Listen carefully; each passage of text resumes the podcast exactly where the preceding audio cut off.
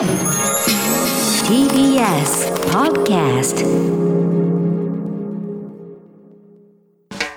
発信型ニュースプロジェクト。荻上チキ。セッション。北朝鮮中距離弾道ミサイルは配備段階を強調。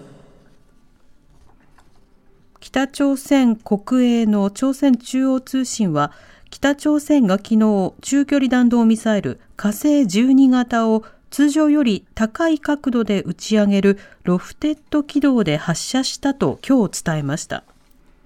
発射は正確性を検証する目的で行ったとし火星12型が配備段階にあることを強調しました。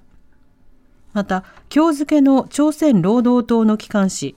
労働新聞も火星12型の発射実験のものだとする写真4枚を掲載。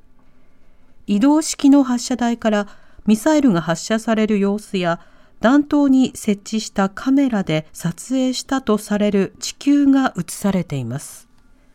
火星12型の発射は2017年9月以来で防衛省は射程についてアメリカ領グアムにも届くおよそ5000キロと推定しています。では北朝鮮の中距離弾道ミサイル発射のニュースについて北朝鮮政治がご専門慶應義塾大学教授の磯崎敦人さんに先ほどお話を伺いました。磯崎さんこんにちは。はいこんにちは。よろしくお願いします。お願いいたします。さて、昨日北朝鮮が中距離弾道ミサイル火星12型を発射しましたが、この相次ぐミサイルの発射、磯崎さんはどのようにご覧になってますか？はい、えー、金正恩国務委員長のやり方は、彼が出してきているスローガン、一気になんですね、はい、一気に、えー、非常に短い期間の間に関心のある問題を一気に進めようとするところがあると、はい、で今月はこのミサイル開発に集中して実験がたくさん行われているということですね。うん。なるほど。こうしたまあ相次ぐミサイル発射、あるいはその実験なんですけれども、その一気に行うその狙いというのはいかがでしょうか？はいまあ、大きなあ見方としては、昨年の1月の党大会で指示された核ミサイルの開発の大号令かかってますので、はい、えー、対米抑止力をつける、国防力を強化するということですね。まあ、ひとえにミサイル開発を進めて、まあ、多様なミサイル、性能の良いミサイルを揃えておく、でこれを進めることによってアメリカからの攻撃を防ぐという対米抑止力になるわけですけれども、はい、まあ、これが結果的に、これが開発が進みますと、結果的にはいざアメリカと交渉が始まったときに、交渉力、外交カードにもなりうるってことですね。なるほど。また、こういった実験といいますと、まだこれからも引き続き行われるということですね。はい。えー、この一気にというやり方で、金正恩政権、ずっとそうなんですけど、一時的に集中してやるんですが、はい、一旦止まると、で止まって、また何ヶ月後かにまた集中してやるということの繰り返しを何年もやってきましたので、うん、まあ、一時的に一時期的に止まることはあると思うんですけども、はい、大きな流れとしては、核ミサイル開発を続けるというのが大きな方針ですね。うんまあ、こうした実験を続ける北朝鮮、まあ、国内の状況というのは今、どうなっているんでしょうか？もう昨年、おととしとこう経済制裁に加えてコロナ禍という、まあ、どうしようもない、動かしようのない状況が世界的に発生していますので、はい、食料事情が非常に厳しいと、経済難、特に食料事情が非常に厳しいということを、金正恩国務委員長自身が認める事態に陥っているように見えます。はいあの、北朝鮮国内、いろいろと、その、例えば文化であるとか経済、発展が見られるというような分析、この間は長いスパンではあったわけですが、今の食糧難というのは、はい、食料を生産する能力、今の北朝鮮に欠けているということなんでしょうか？もうこれはもう長年の課題でして、構造的な問題もあろうかと思います。えつまり、白米と肉のスープを食べさせるというふうに、キム・イルソン主席、おじいさんですね、キム・イルソン主席が、こう当時、キム・イルソン首相が提示してからちょうど今年で60年なんですよ。い。まだに人々、北朝鮮の人々は白米と肉のスープを食べれる状況には至っていないわけですから、やはり構造的な問題があるんでしょうけれども、それに加えて経済制裁、そして2年前からのコロナによるこう国境封鎖、ということで、えー、食料事情は非常に難しい。でもそれをなんとかしたいという思いで、とりあえずできること、国内的には農業省ですね、えー、農業省というこう部門を農業委員会にこう名称を変えて拡大改変したりとかですね、はい、できることをやろうとしているようには見えますね。うん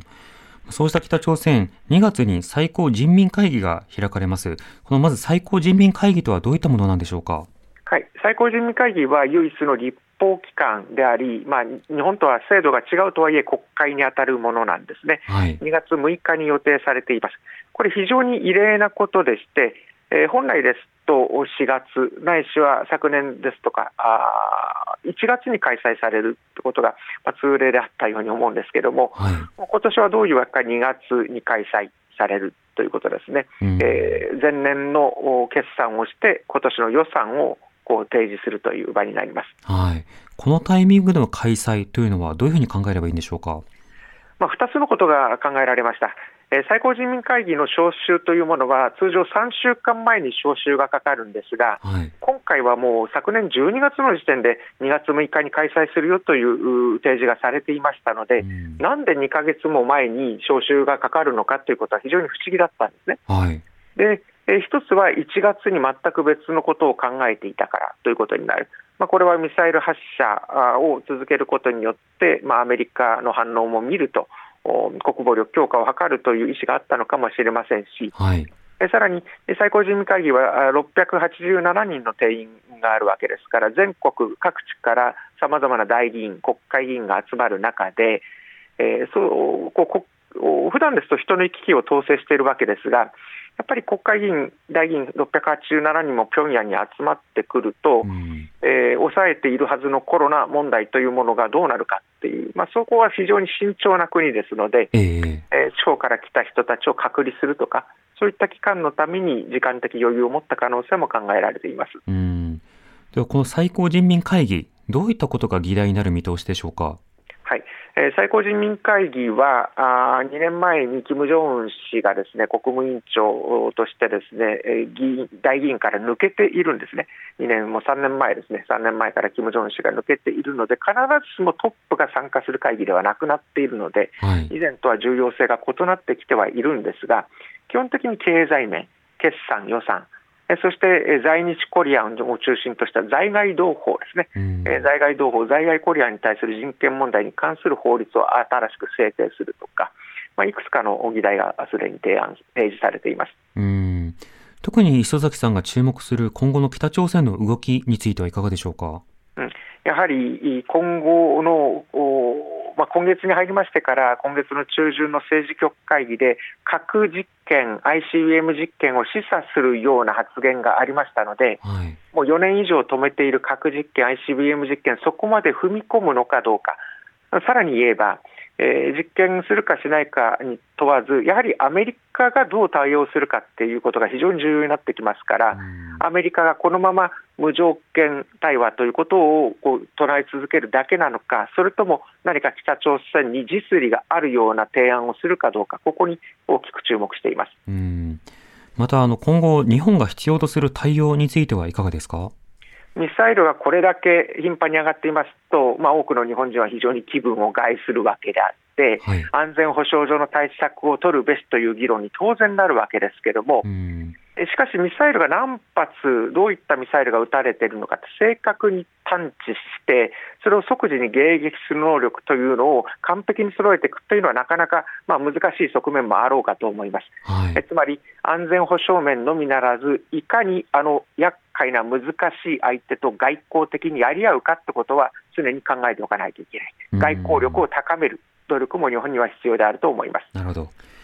わかりました。磯崎さん、ありがとうございました。はい、ありがとうございます。失礼いたします。失礼いたします。慶應義塾大学教授の磯崎敦人さんにお話を伺いました。さて、北朝鮮は、まあ、この間、今年に入ってからもね、あの、ミサイル実験を続けているわけですけれども、この実験というのは、まあ、これからも止まることなく進んでいくだろうと、数年かけて、えー、集中的にミサイル実験を進めていくだろうというようなことが、複数の専門家の方、指摘していますね。磯崎さんもそうでした。で、そうしたような実験が当たり前のように行われる日常になった状況に対して、今度は安全保障上、日本も様々な迎撃、あるいは敵基地攻撃能力といった安全保障的な観点、さらには軍事的な観点からの議論が注目されるんですが、磯崎さんはそうしたような議論だけではなくて、あの、こういったようなものを一つの日常とするというよりは、まあ、外交的努力によって改善をするという視点を忘れないでほしいという指摘がありました。この指摘、とりわけこういったようなニュースが続く中では重要な意味を持つと思いました。TBS ラジオ TBS ラジオ荻上チキ荻上チキセッション